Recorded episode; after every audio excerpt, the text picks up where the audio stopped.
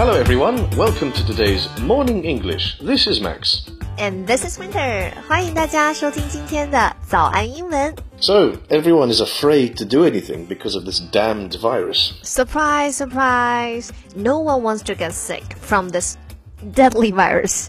Mm, Well, everyone is either staying at home or leaving China on the first boat out. We may as well talk about the viruses and related terms. 是的，我们今天啊就跟 Max 一起来聊聊最近的所有人都在谈论的话题——感冒、流感、病毒啊这些非常烦人的东西。但是呢，我们要知道用英文该怎么说。那今天这期节目和我们以往节目的笔记呢，也都欢迎大家到微信搜索“早安英文”，私信回复“笔记”两个字，就可以拿到我们的文字版笔记了。 A friend of mine a few weeks back was terrified that he had caught this uh, virus. Did he go to the hospital? Well, no, because he was terrified that if, if he didn't have it, then he could catch it from there. That's terrible，确实是啊，就是这阵子啊，大家嗯，有的时候可能真的只是就是普通感冒，但是一想到去到医院可能会交叉感染，就 哎呀就很纠结的去还是不去。 Hmm, yes, true. Well, it turns out that there was nothing more than the common cold. It went away by itself in three days. The common cold 就是普通感冒，对吧？ Mm. I suppose I can see why he was worried.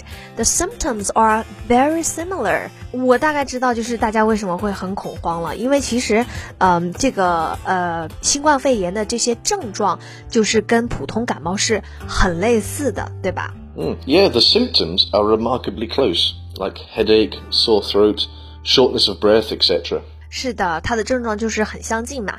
那刚刚呃，Max 反复提到的这个词 symptom 就是症状了。比方说，我们说得了感冒的这种症状就是 headache 头疼，sore throat 喉咙痛，还有 shortness of breath 气短，就是喘不上气。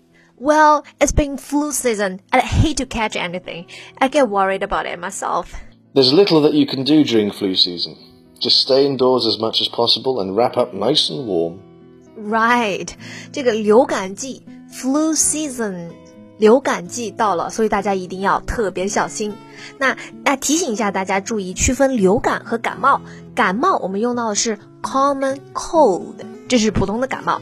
那流感呢是叫做 flu。 flu，这是两个不同的事情。那像现在在微博上啊，有大家疯传的一个呃视频，就是医生讲说流感不是感冒，就像老虎从来不是猫，所以大家一定要区分这两样东西哈。OK，we're、quite lucky that this virus isn't airborne. meaning you could catch it anytime and anywhere. Thankfully, it's not airborne. We just hope and pray that it stays that way. Otherwise, you'd catch in the safety of your home. Well, it's highly contagious as it is. Just a touch to your face and you might get it. Right, it's highly contagious. Contagious 就是接触传染的。Didn't you get a glandular fever a while back? 我记得你前一阵还得过那个腮腺炎，然后发烧了，对吗？ Mm, yes, yeah, glandular fever. I was out of action for almost four weeks. Thankfully, that virus is not very contagious. You can only get it by kissing someone who has had it recently. I take it that's why no one around you got sick from it. That's right. OK，单身狗，Do you think they'll find a cure for this virus？那现在这个新冠病毒啊，还没有特效药嘛，对吧？Cure 就是药、药物、疗法。I believe they'll find a cure for this virus. Don't you think? A cure?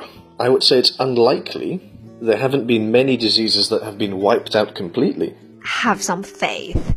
If they cured smallpox in 1980, then they can cure this for sure. Well, I'm sure that there will be a vaccination available soon, though.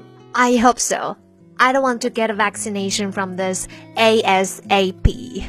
那 vaccination 就是我们大家都在盼望的这个疫苗了。像我去年从加拿大回来之前啊，就是不是北美就有非常呃严重的那个流感病毒嘛，所以那个时候啊，我就打了这个 flu vaccination 流感疫苗。所以这一年啊，我几乎就很少被传染那种就是病毒性的呃感冒什么的。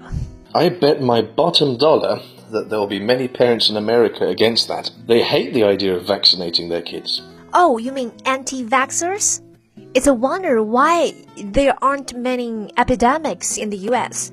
我听说过哈，就是美国现在有很多人在反疫苗，所以啊，他们就被叫做 anti-vaxxers，就是说他们是那种 专门反对接种疫苗的人。 Oh, there are many epidemics. We just don't hear about them because they are common diseases. Uh, there are many anti vaxxers in the US.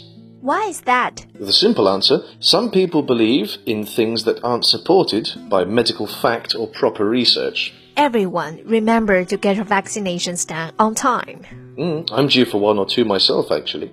So, what if you catch a virus and there isn't a cure or vaccine for it? Not much, really. Antibiotics don't work on viruses. If it's something like a cold, then you best pop a paracetamol. Ah, pop a paracetamol。嗯，就是你们叫什么叫扑热息痛是吗？嗯，那个这个这个药还挺难的哈。pop a paracetamol 就是嗯，直接用一片这个扑热息痛，就止痛药对吗？Yes, yes. Ah, and it may help okay. relieve some of the symptoms, so at least you'd be comfortable. It's hardly worth going to a hospital and getting an IV drip over a cold, right? IV drip 就是呃静脉注射。我们可以说 get an IV drip，打吊瓶。你们好像是不轻易打吊针的，对不对？欧美国家好像都是。 I had to have an IV drip for three days when I had glandular fever. I felt quite refreshed after it, though. I think it's worth noting that an IV drip is not the same as an injection. 就是打吊瓶跟打那个呃这个注射是不一样的，injection 是拿注射器那样打针。就是我小的时候啊就不怕打吊针，但是特别怕打那种打屁股针，就是 injection。Mm, that's correct. I know in Chinese they are pretty much the same. An injection is just a quick shot, whereas an IV drip lasts for a long while.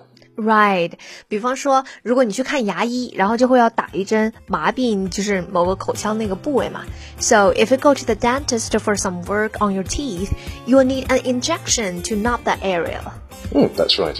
Okay, I think that's all we have time for today, right? 是的，我们今天呢就跟大家讲了一下，其实关于呃病毒，然后关于吃药，关于打针，然后关于 这个感冒相关的一些这种单词哈，有一些单词可能会比较难，所以呢大家可以去拿到我们的文字版笔记来对照查看。欢迎大家到微信搜索“早安英文”，私信回复“笔记”两个字来领取我们的文字版笔记。Thank you for listening to today's Morning English. This is Max. This is Winter. See you next time. Bye bye. This podcast is from Morning English. 学口语就来早安英文。